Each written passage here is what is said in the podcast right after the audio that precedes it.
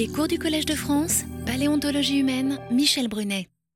Mesdames, Messieurs, bonjour. Alors pour satisfaire aux habitudes, bien qu'il ne soit pas bon d'avoir des habitudes, surtout quand on est jeune. Euh, nous allons donc, vous allez donc tout à l'heure accueillir un collègue de l'Université de Dijon, Emmanuel Farah, qui est maître de conférence à l'Université de Dijon et qui va vous parler de l'apport des assemblages phoniques quant à la reconstruction des paléo-environnements. Alors j'étais un peu inquiet aujourd'hui avec les transports, mais je viens de constater avec plaisir qu'il est déjà là. Donc, il n'y a pas de problème, il sera là tout à l'heure. Cet après-midi, comme la semaine passée, à 15h30, dans l'amphithéâtre Guillaume Budet, vous aurez une conférence du professeur Chris Bird du Muséum de Pittsburgh le titre de sa conférence, ça tombe bien, hein, vraiment, ça n'a pas, pas, été fait exprès, hein, c'est lui qui a choisi. Global Warming and the Beginning of the Age of Mammals. Le titre est en anglais, la conférence sera en anglais, mais pour ceux et celles, ou celles et ceux qui étaient là la semaine dernière, vous savez qu'on a la chance d'avoir un très brillant traducteur, et donc le tout est traduit au fur et à mesure en français par le docteur Édouard Georges Monet, qui est attaché d'enseignement et de recherche au Collège de France. Donc voilà pour les nouvelles d'aujourd'hui. Je vous rappelle, parce que j'ai peur que ça ne fasse une certaine, comment, bousculade entre guillemets, la semaine prochaine. Oui, je ne me trompe pas, a pas de vacances. Non, c'est la semaine prochaine nous recevrons trois collègues préhistoriens qui, au moins pour deux d'entre eux, viendront vous montrer qu'avec un peu d'entraînement, les hommes dits modernes que nous sommes sont aussi capables de tailler de fort beaux outils en silex, en, je ne sais pas ce qu'ils tailleront, euh, ils vous le diront. Mais ça, ce sera pour la semaine prochaine. Donc il faudra faire quelques aménagements ici. On essaiera de mettre les tailleurs le plus loin possible du premier rang parce que vous imaginez quand on taille des silex, il y a quelques éclats qui volent. Mais bon, on va s'arranger. Et par ailleurs, c'est acquis maintenant?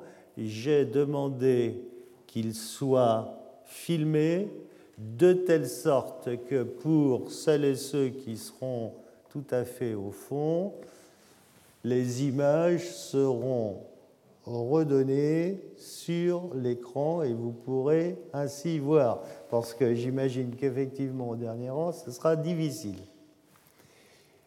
Voilà pour les informations de ce jour. Alors, nous sommes en train de parler des préférences écologiques des humains, des pré-humains. Nous savons, vous savez, que c'est bien l'Afrique qui est notre berceau et que dans ce berceau africain, entre 7 et 8 millions d'années, le groupe des hominidés est apparu. Ce groupe, il est apparu où? En Afrique, c'est sûr. Où exactement? Chacun peut dire c'est là, c'est là, c'est là. C'est d'ailleurs ce qu'on tendance à faire et à dire les paléoanthropologues, quand ils en ont trouvé un qui est assez vieux, ils disent c'est moi qui ai l'ancêtre, donc c'est là qu'est le berceau. Quand les paléoanthropologues le disent pas, sans les politiques des pays concernés qu'ils disent. Pour le moment, je pense qu'on ne peut pas le dire. On ne sait pas précisément où c'est. Et je ne suis même pas certain que ce soit une question qui ait vraiment un sens. On ne retrouvera jamais le point origine. Ça, c'est une quête qui se restera sans succès. Quoi qu'il en soit, ces hominidés apparus entre 7 et 8 millions en Afrique la première remarque, c'est qu'ils s'y plaisent énormément. Nous avons bien aimé l'Afrique, puisque dans le fond, on va y passer sur, mettons, 8 millions d'années d'histoire, euh, globalement, on va y passer presque 6 millions. C'est pas mal. C'est pas mal.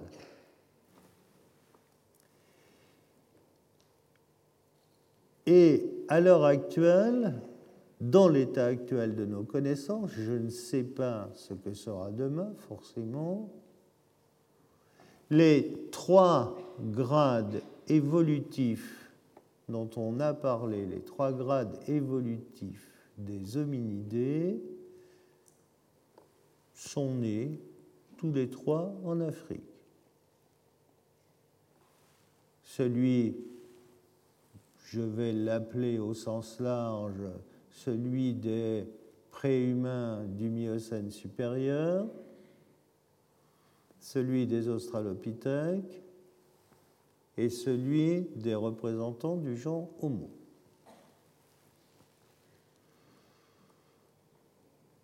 Sur ces trois grades qui sont nés en Afrique, toujours dans l'état actuel de nos connaissances, un seul, un seul, a quitté l'Afrique, le genre Homo. Les deux autres semblent ne jamais avoir quitté l'Afrique. Jamais.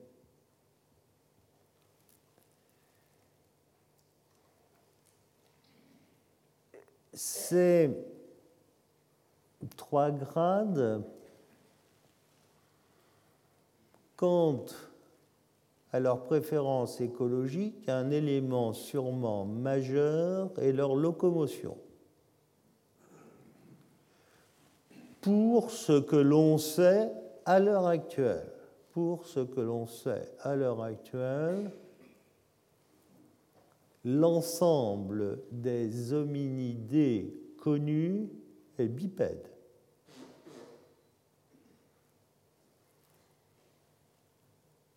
On peut même raisonnablement envisager que l'ancêtre, que l'ancêtre aux chimpanzés et aux hominidés était aussi bipède. On peut maintenant Imaginez cela. Ça demandera encore quelques fossiles supplémentaires. Quand je dis quelques, le quelque, c'est assez important.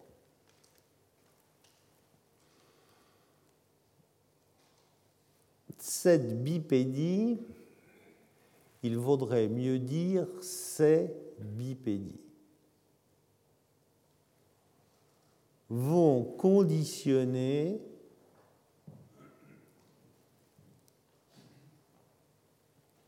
ou vont être corrélés avec les préférences écologiques de nos lointains parents. Les premiers préhumains bipèdes, ceux du Miocène supérieur, vous savez non seulement ils sont bipèdes, mais la très grosse surprise est qu'ils ont un gros orteil qui est opposable, comme notre pouce. Hein, vous essaierez ce soir avec le gros orteil. Si vous y arrivez, comme la semaine prochaine, on va faire des travaux pratiques là sur l'estrade et qu'on aura de quoi filmer, on pourra faire un film.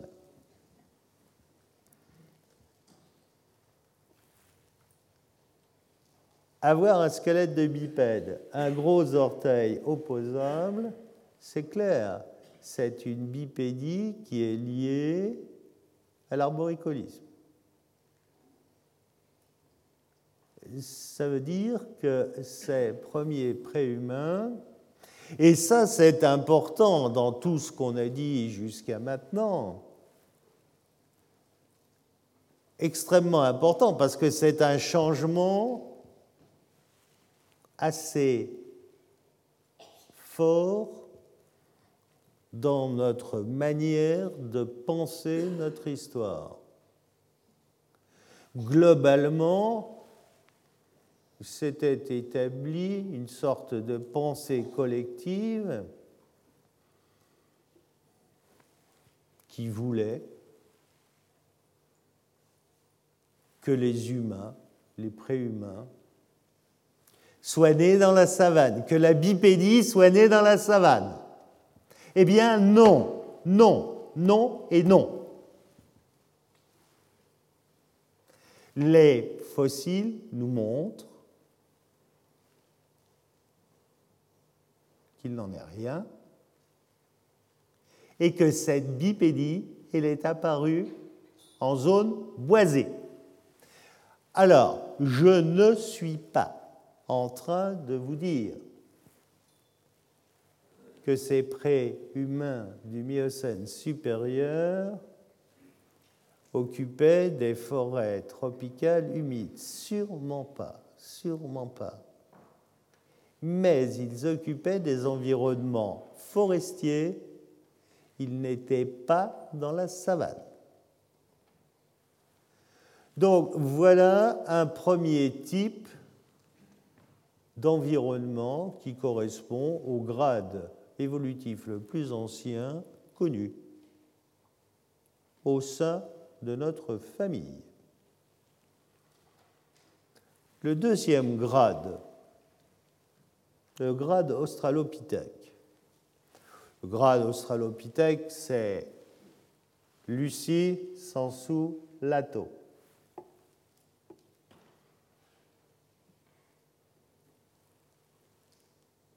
bipède aussi, mais bipède terrestre et arboricole. Quand on regarde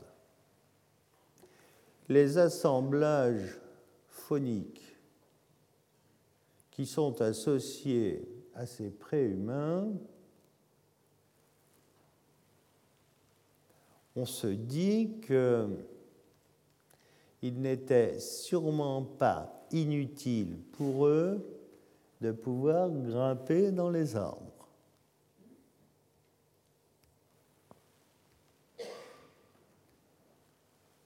Quand parmi vos voisins,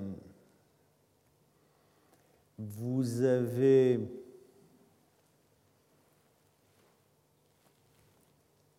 un certain nombre de félins dont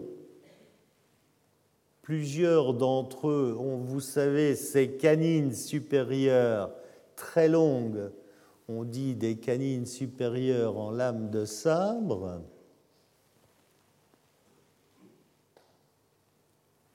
certains sont de taille plus que respectable.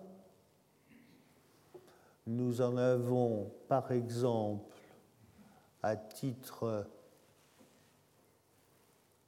d'information découvert un au Tchad dont le poids peut être estimé à plus de 500 kilos. Quand vous avez un voisin de ce type, je ne pense pas que pouvoir grimper aux arbres rapidement soit un handicap. Bien au contraire. Ce n'est pas une vue de l'esprit. Par exemple, Peut-être euh, parmi vous, certaines ou certains sont allés visiter ce musée. Si vous allez un jour en Afrique du Sud, j'ai cru comprendre que c'était un pays dont on parlait beaucoup et dont on allait encore parler plus dans peu de temps. Eh bien, si vous allez visiter l'Afrique du Sud, si entre deux matchs vous avez temps, je vous conseille d'aller visiter le Transvaal Museum de Pretoria. Vous trouverez là un très beau musée d'histoire naturelle vous verrez là bon nombre de fossiles. Il y a beaucoup de dinosaures, de reptiles fossiles en Afrique du Sud qui sont connus.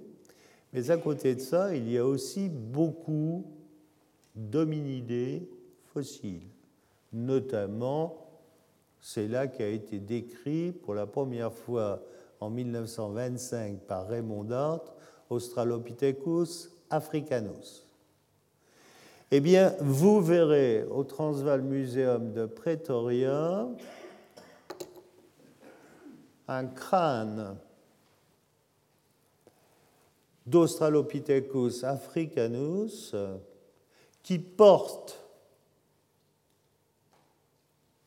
dans l'endocrâne les deux traces des canines d'un félin il y, a il y a le crâne et la reconstitution du félin en train de mordre le crâne et d'avoir le crâne dans la gueule. Donc, ce deuxième grade évolutif, il vit dans la savane arborée et c'est un bipède terrestre terrestre temporaire, terrestre et arboricole.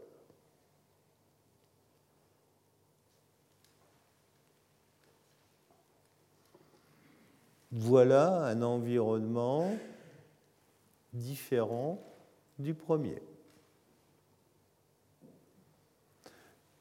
Je ne dis pas que vous avez toujours exactement la même chose. Bien sûr qu'il y a des variants, mais globalement, ces deux types d'environnement correspondent assez bien pour le moment à ce que l'on sait de ces deux grades évolutifs.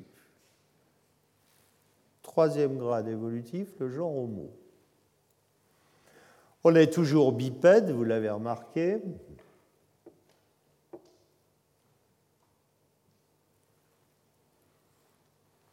Mais cette fois, on est bipède, terrestre, permanent.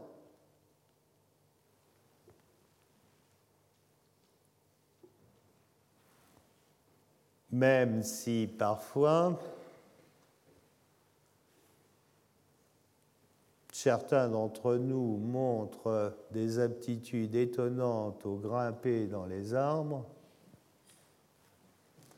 on est très loin de ce que savent faire nos cousins arboricoles, mais vraiment très loin.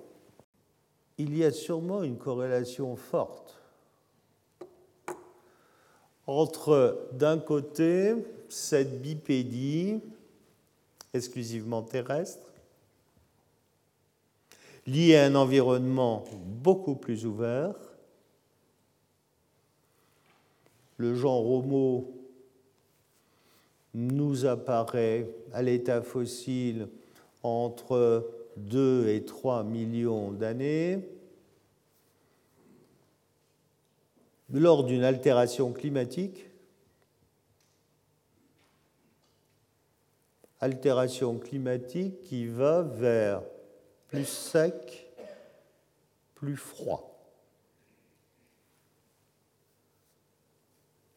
C'est ce que mon collègue et ami Yves Coppens avait appelé il y a quelques décennies, alors qu'il conduisait avec Francis Clark Howell les missions dans l'Homo, la vallée de l'Homo, OMO.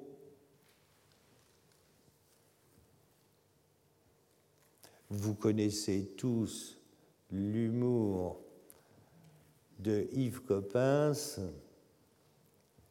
Yves avait appelé cela Homo Hevent. Mais Homo était écrit H entre parenthèses, Homo Hevent. Pardon, c'est lui qui l'a fait pour une fois, c'est pas moi, donc je ne me sens pas coupable. Il a dit ça en anglais. Mais vous savez, quand on fait des sciences, la langue qui véhicule la science, c'est l'anglais.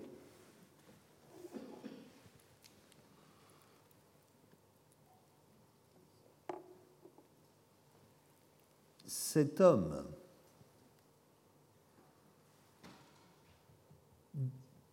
exclusivement terrestre qui, par ailleurs, va se doter d'un cerveau volumineux,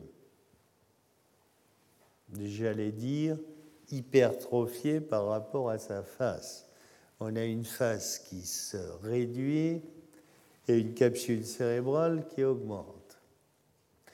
Eh bien, cet homme les premiers homos avaient une capacité cérébrale beaucoup plus faible. Hein. On est à 600, 700 cm3.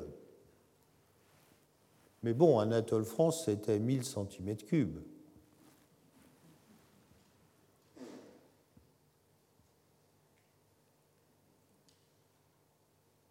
C'est cet homme qui va quitter le premier l'Afrique.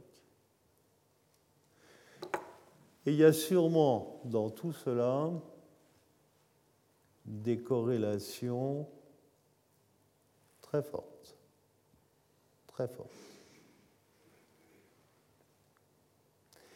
C'est aussi cet homme qui, ayant quitté l'Afrique, va partir à la conquête du reste du monde. d'abord du reste de l'ancien monde.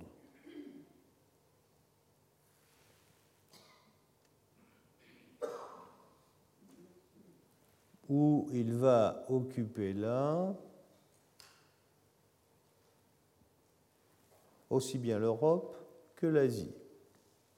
Pour le moment, pour le moment, vous savez que les plus anciens représentants de notre famille, de la famille humaine, connus,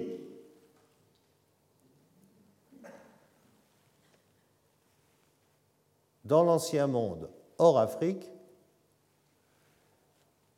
eh bien, sont ceux de Manisie. Manisie, c'est le Caucase, en Géorgie.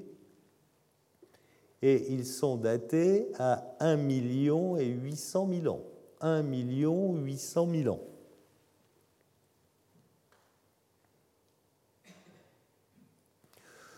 Je suis, pour ma part, convaincu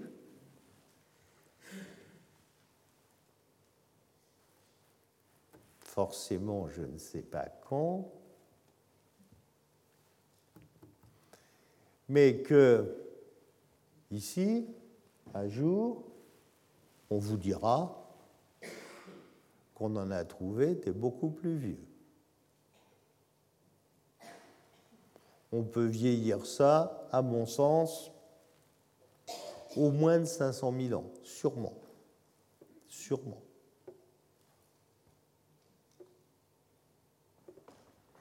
Et il me semble vous avoir déjà dit, je ne serai pas personnellement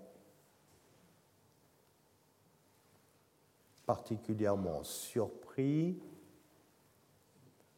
si dans un des quotidiens qui vont paraître demain matin, on titré On a trouvé un représentant du genre Homo en France à 2 millions et demi d'années. Je ne serais pas étonné. La grosse difficulté, je pense, dans des régions comme les nôtres, c'est le climat, c'est-à-dire la couverture végétale. Vous avez peu de choses qui affleurent. Vous imaginez la différence avec le désert, où tout affleure.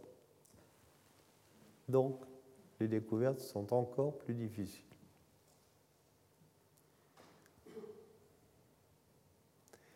Enfin, pour rester toujours dans un ensemble très général, pour regarder les choses de plus loin avec un peu plus de recul,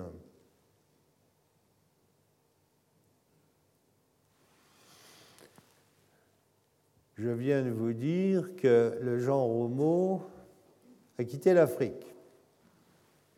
Mais qu'ont donc fait les autres avant?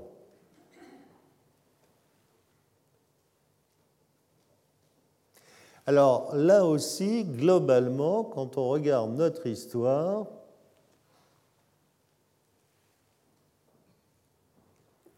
au niveau historique,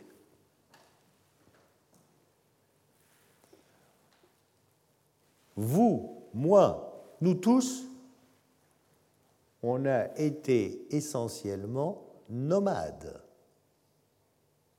Oui. Vous imaginez que on est devenu sédentaire, on a commencé à être sédentaire il y a de l'ordre de 10 000 ans. 10 000 ans sur 8 millions d'années, c'est pas beaucoup. D'ailleurs, tout à fait entre nous, ce matin, dans les embouteillages qui étaient encore mieux que d'habitude, je me disais que on n'était finalement pas encore très bien adapté à cette sédentarisation qui n'est pas sans poser de multiples problèmes. Nomades, nous fûmes nomades nous sommes restés pendant la quasi-totalité de notre histoire. Mais pendant ce nomadisme,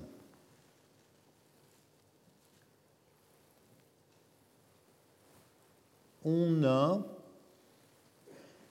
ou on a été nomade de manière différente. On a d'abord été des nomades cueilleurs. Cela ne veut pas dire qu'on n'ajoutait pas de temps en temps un peu de viande à notre menu. Ça, je crois que très tôt, on a dû rajouter de la viande menu. De quelle manière Peut-être pas de manière si éloignée de celle qui est pratiquée par exemple par les chimpanzés. Je ne serais pas autrement surpris que Toumaï, par exemple, ait pu attraper quelques petits singes ou quelques petites proies et les manger. De plus, quand on voit dans les assemblages phoniques associés le nombre de poissons qui est là, on peut aussi imaginer que ces hominidés-là, un jour ou l'autre, aient eu envie de manger du poisson. Ça devait être facile. Ce pas compliqué d'attraper des poissons. Nomade cueilleur.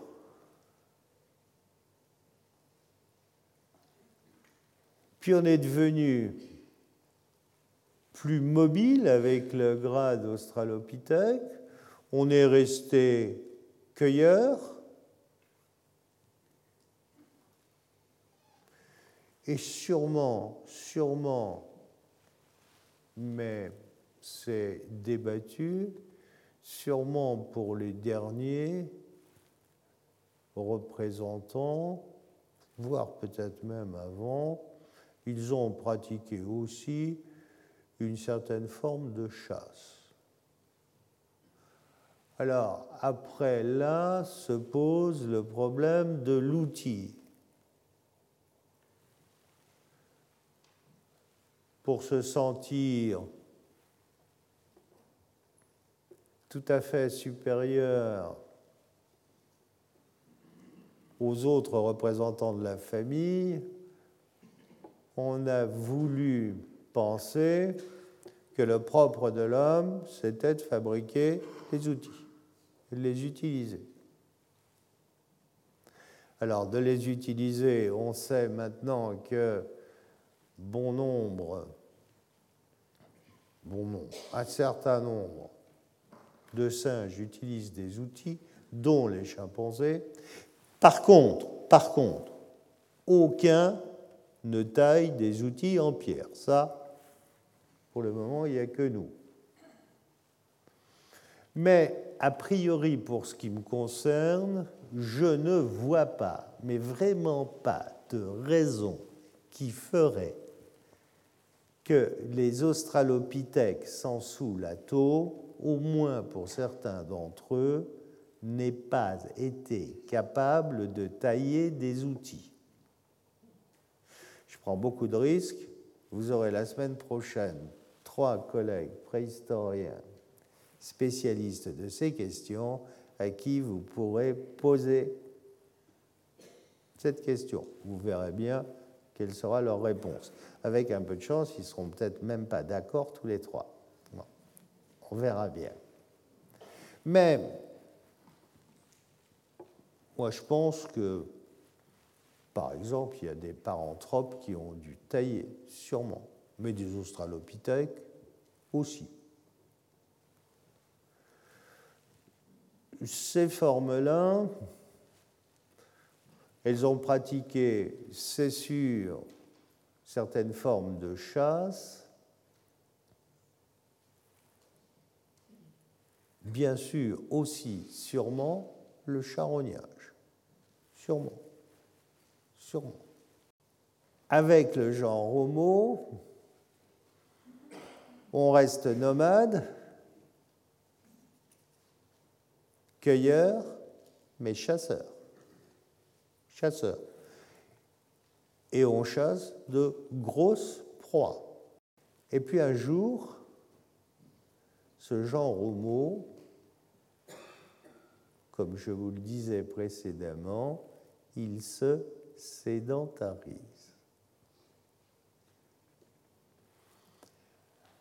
C'est là un point extrêmement important de notre histoire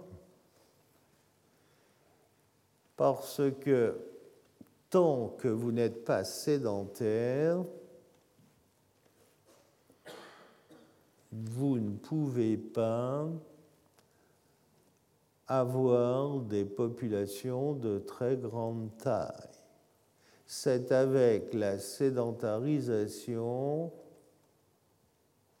que vous avez une croissance importante de la population. Regardez, plus de 6 milliards, 6 milliards et demi d'Homo sapiens, moins de 100 000 chimpanzés. Donc la sédentarisation permet beaucoup de choses.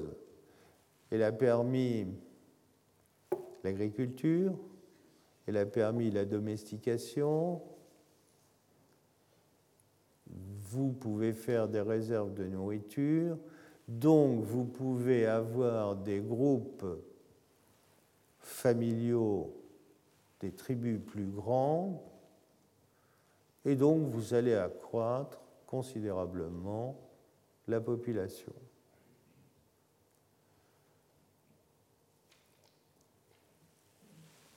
Si vous mettez tout ce que je viens de dire bout à bout, pour le moment, c'est un ensemble qui peut nous paraître relativement cohérent avec les éléments que nous avons. Ça veut dire que sur cette image, Touma ici, Hardy ici, sont des bipèdes nomades arboricoles cueilleurs. Lucie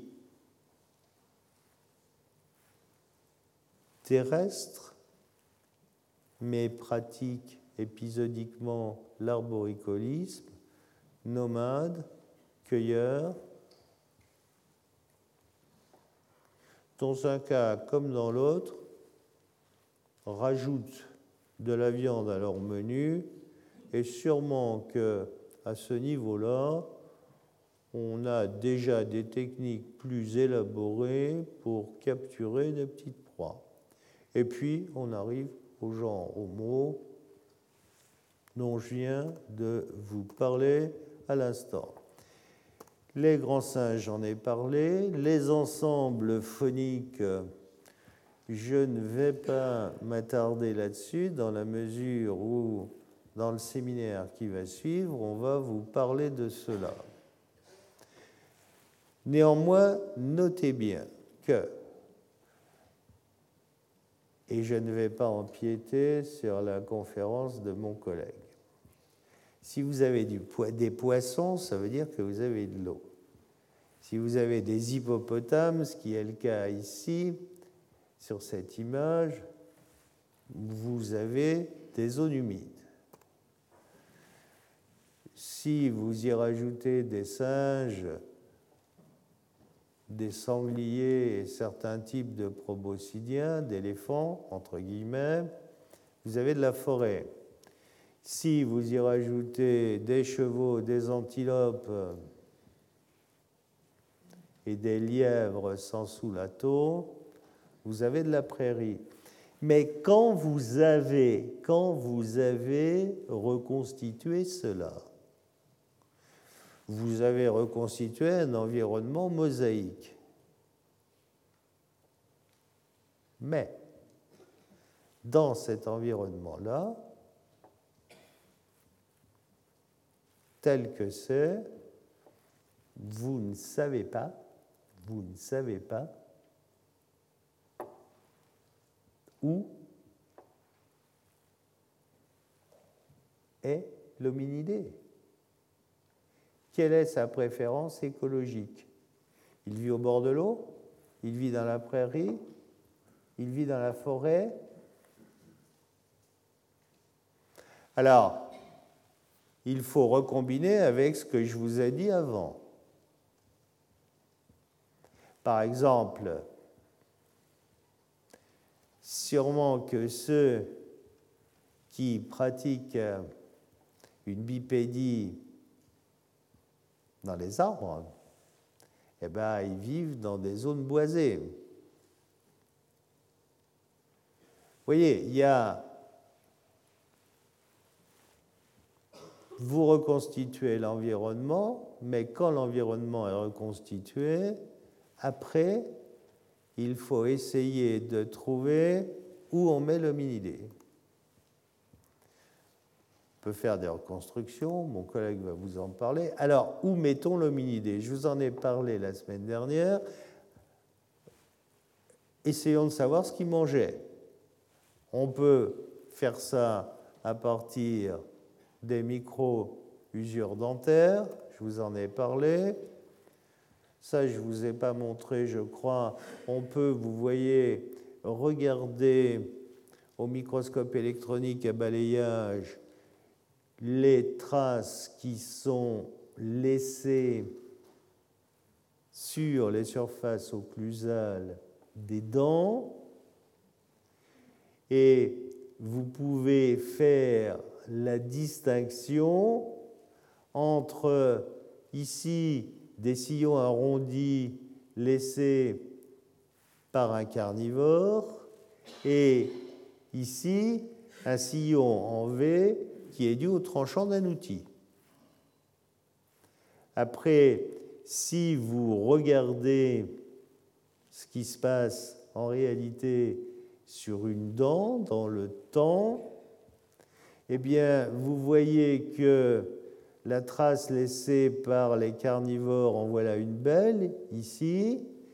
Eh bien, cette trace qui est laissée par les carnivores, vous voyez que elle est antérieure. Vous avez ici des traces d'outils. Alors les outils, c'est S, ici, ici, et S est antérieur à T qui est le carnivore. Le carnivore vient recouper la trace laissée par les outils. On peut donc reconstituer aussi, à partir de ça, une histoire de vie.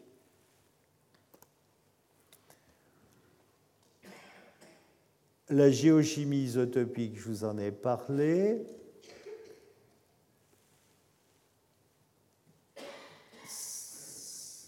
Photosynthèse en C3, photosynthèse en C4. D'un côté, les plantes herbeuses, de l'autre côté les plantes arbustives, l'herbe, les feuilles. Deux régimes alimentaires différents. À partir de là, c'est l'ensemble de toutes ces données auxquelles on peut ajouter d'autres études, par exemple le ratio strontium-calcium dans le collagène des os, eh bien, vous pouvez avoir une idée du régime alimentaire de l'hominidé. Si vous avez une idée de son régime alimentaire, vous aurez une meilleure idée de son environnement. Regardez sur cet os les traces d'outils de décarnisation. Regardez, c'est très joli. Euh, voilà probablement l'auteur, Australopithecus gary. Euh, c'est une forme qui a été décrite en Éthiopie aux alentours de 2 millions et demi d'années. Pour ces auteurs, les traces qui sont là, les traces de boucherie, il y a de nombreux os dans le site qui portent des traces de boucherie, l'auteur de ces traces est ce préhumain-là.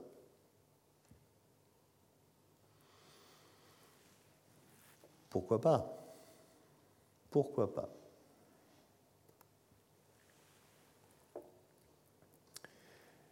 Je vous ai parlé tout à l'heure de la bipédie, de cette bipédie arboricole. On en a parlé souvent. Je pense que, avec ce que l'on sait à l'heure actuelle, la phrase qui est là, la bipédie serait moins une innovation qu'une exploitation d'un comportement locomoteur hérité de l'ancêtre commun des grands singes. Je crois plus à cette version des faits. Vous pouvez être bipède assisté dans les arbres, voilà ici le cas. Dans les arbres, vous pouvez être quadrupède. Voilà un singe en suspension orthograde et voilà à nouveau une bipédie assistée. Ce type de bipédie, c'est ce que nous avons pratiqué au départ. Une bipédie arboricole.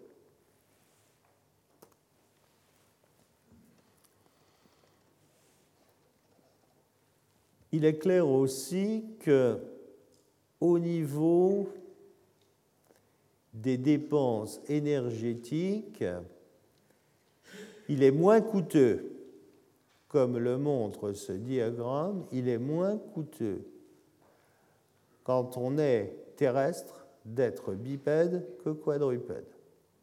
Moins coûteux sur le plan énergétique. Hein? La bipédie, quand vous êtes terrestre, est énergétiquement un avantage.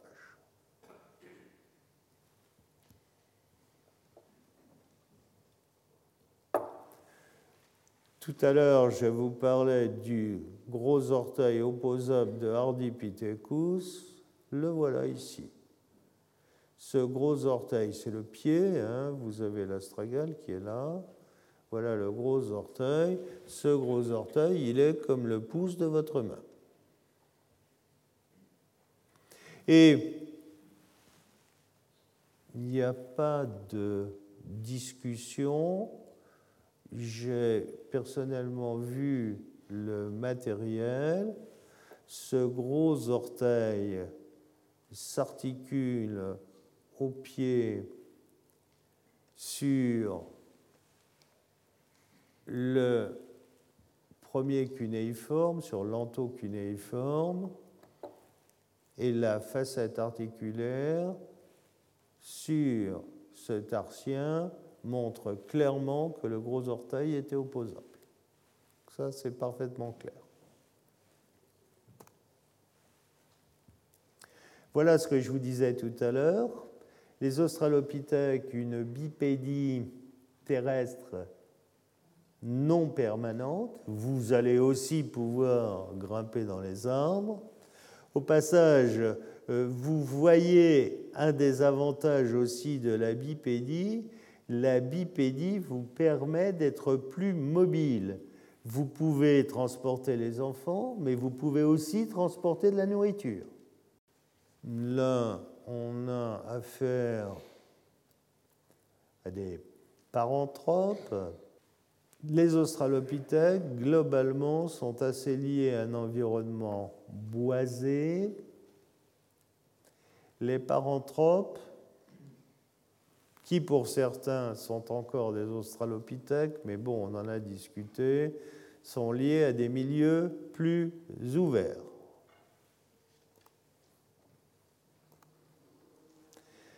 Jean Romeau, j'en ai parlé, la chasse, charognage, chasse et charognage, chasse d'une certaine manière et charognage sûrement, c'est valable aussi pour les grades précédents. Cannibalisme,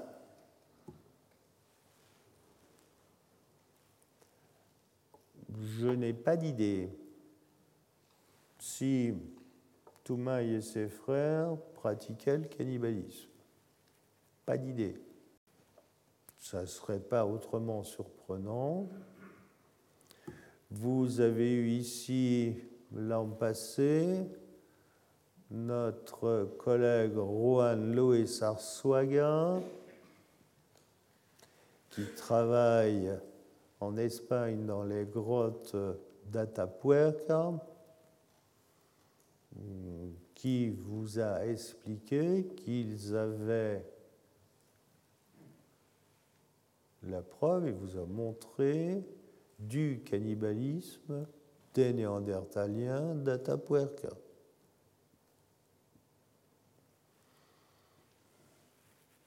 C'est. Je sais bien que c'est quelque chose qui peut choquer l'esprit de certains d'entre vous, mais je crois que c'est quelque chose qui fait partie de notre histoire.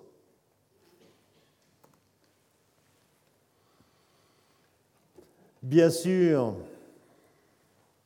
il faut construire des abris. Dans la nature actuelle, quand on regarde, les bushmen en Afrique du Sud peuvent donner certaines idées. Et ces homos, sûrement que très tôt, ils ont construit des, des abris, tout simple.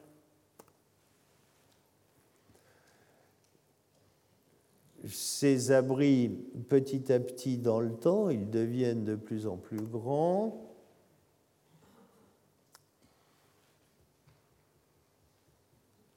On a des familles, des groupes qui se créent. On parle de famille nucléaire avec un mâle, puis une ou plusieurs femelles. Mais de fait, on voit ça aussi hein, chez les grands singes. Ça, c'est important. On partage la nourriture. Et on partage la nourriture généralement avec les parents. Certaines notions de famille, partage de la nourriture.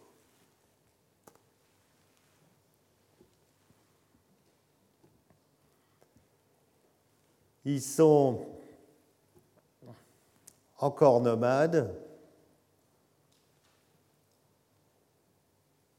à semi-nomades, construisent des abris, départ sûrement temporaire, et puis un jour, ils vont décider de se sédentariser.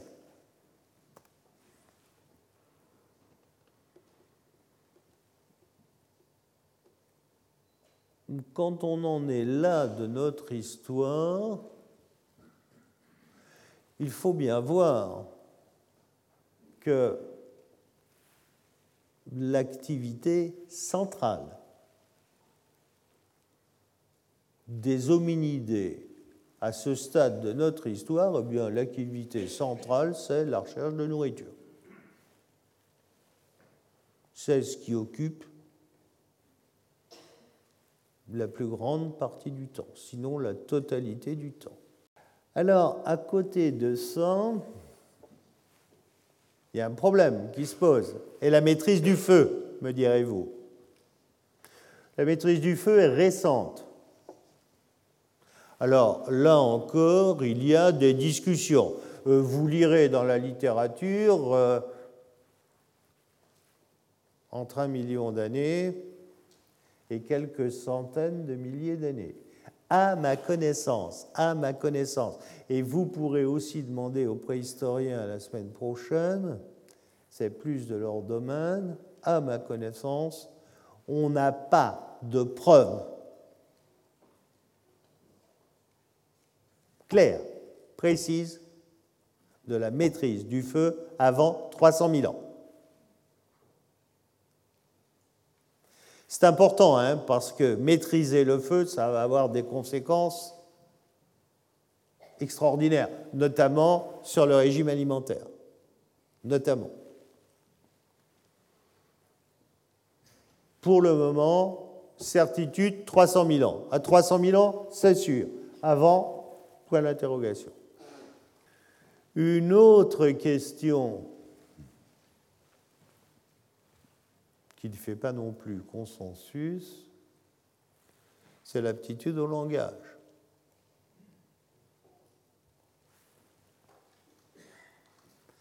Est-ce que les plus anciens représentants du genre Homo parlaient Globalement, à l'heure actuelle, dans ce que l'on sait, quand vous êtes au stade évolutif euh, erectus, Homo erectus, vous avez anatomiquement le dispositif pour parler, pour avoir un langage. Attendez, les dispositifs anatomiques existent, mais ça ne veut pas dire forcément qu'ils ont été utilisés.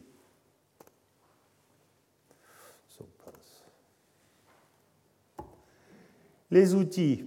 Alors, je vais anticiper un peu sur la semaine prochaine. Les plus anciens outils taillés, vous aurez la collègue la semaine prochaine qui a mis au jour les plus anciens outils taillés. Elle est déjà venue ici, Hélène Roche de Nanterre. Ces plus anciens outils taillés sont autour de 2 millions d'années, 2 millions 500 000. Regardez comme c'est troublant vous avez quand même un certain nombre de choses qui se passent entre 2 et 3 millions d'années. Hein.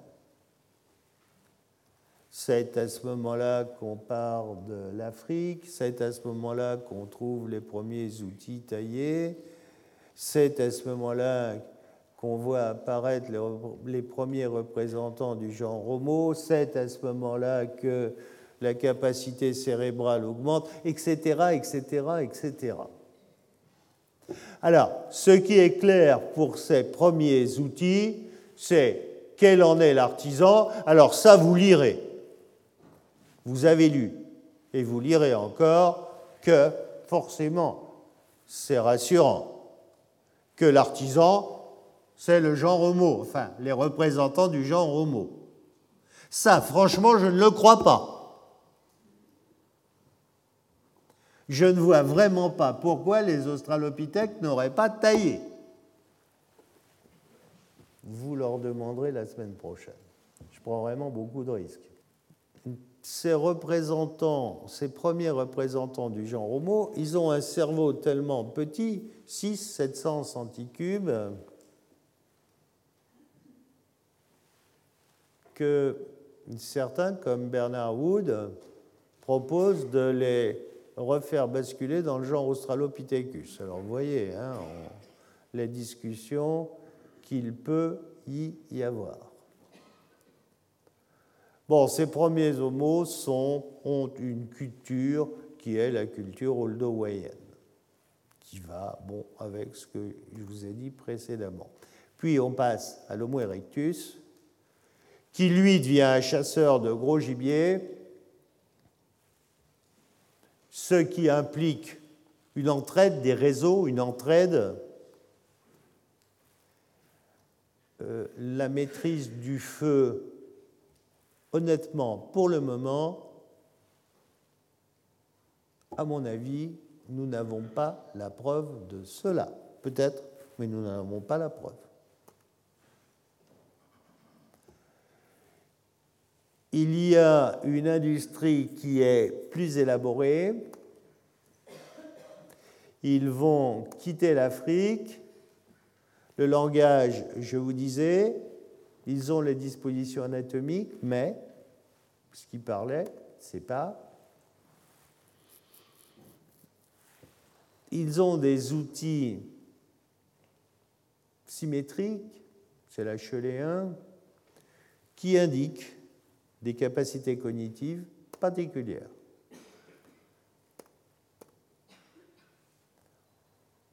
Voilà par exemple un outil HLE1 euh, avec ces outils, forcément, on peut faire des travaux plus élaborés et pourquoi pas, on peut préparer des pots et fabriquer des vêtements qu'on porterait, pourquoi pas, en cas de refroidissement.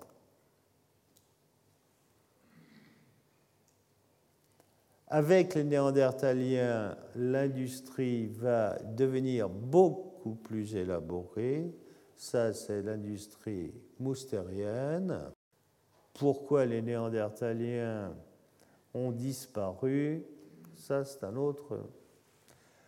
Alors, à propos de leur mode de vie, les Néandertaliens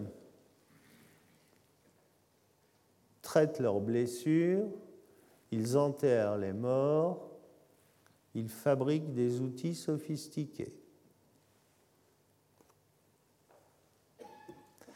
Ce sont des chasseurs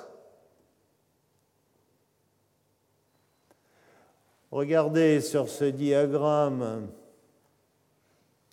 où on a mis en abscisse le carbone 13 et en ordonnée l'azote 15.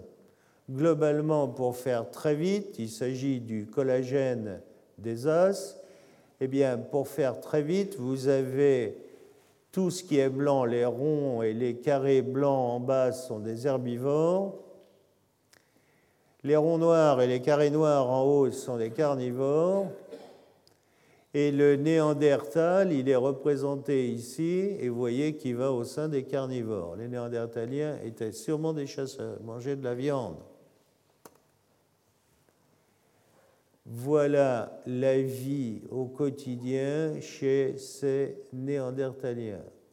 C'est un tableau de Jay Matters. Quand on est rendu là, la grosse révolution après, ça va être la sédentarisation. Et cette sédentarisation, nous en reparlerons ultérieurement. Ce qui est important, je crois, et à retenir dans toute cette histoire entre notre évolution entre l'évolution du climat, entre l'évolution ou la corrélation avec nos préférences écologiques, c'est que tout ça est complètement intriqué et qu'il faut tenir compte d'un certain nombre de paramètres si on veut essayer de comprendre les choses. Par exemple, il n'y a pas une bipédie, mais il y a des bipédies. Il faut bien voir que la sédentarisation est quelque chose de récent. Avant, on était nomade, etc., etc. C'est-à-dire que vous avez un ensemble de paramètres qui font que au cours des différents grades ou des différentes étapes évolutives de notre histoire, on a eu des préférences écologiques qui ont évolué. Naturellement, un des éléments moteurs reste le climat. Je vous remercie.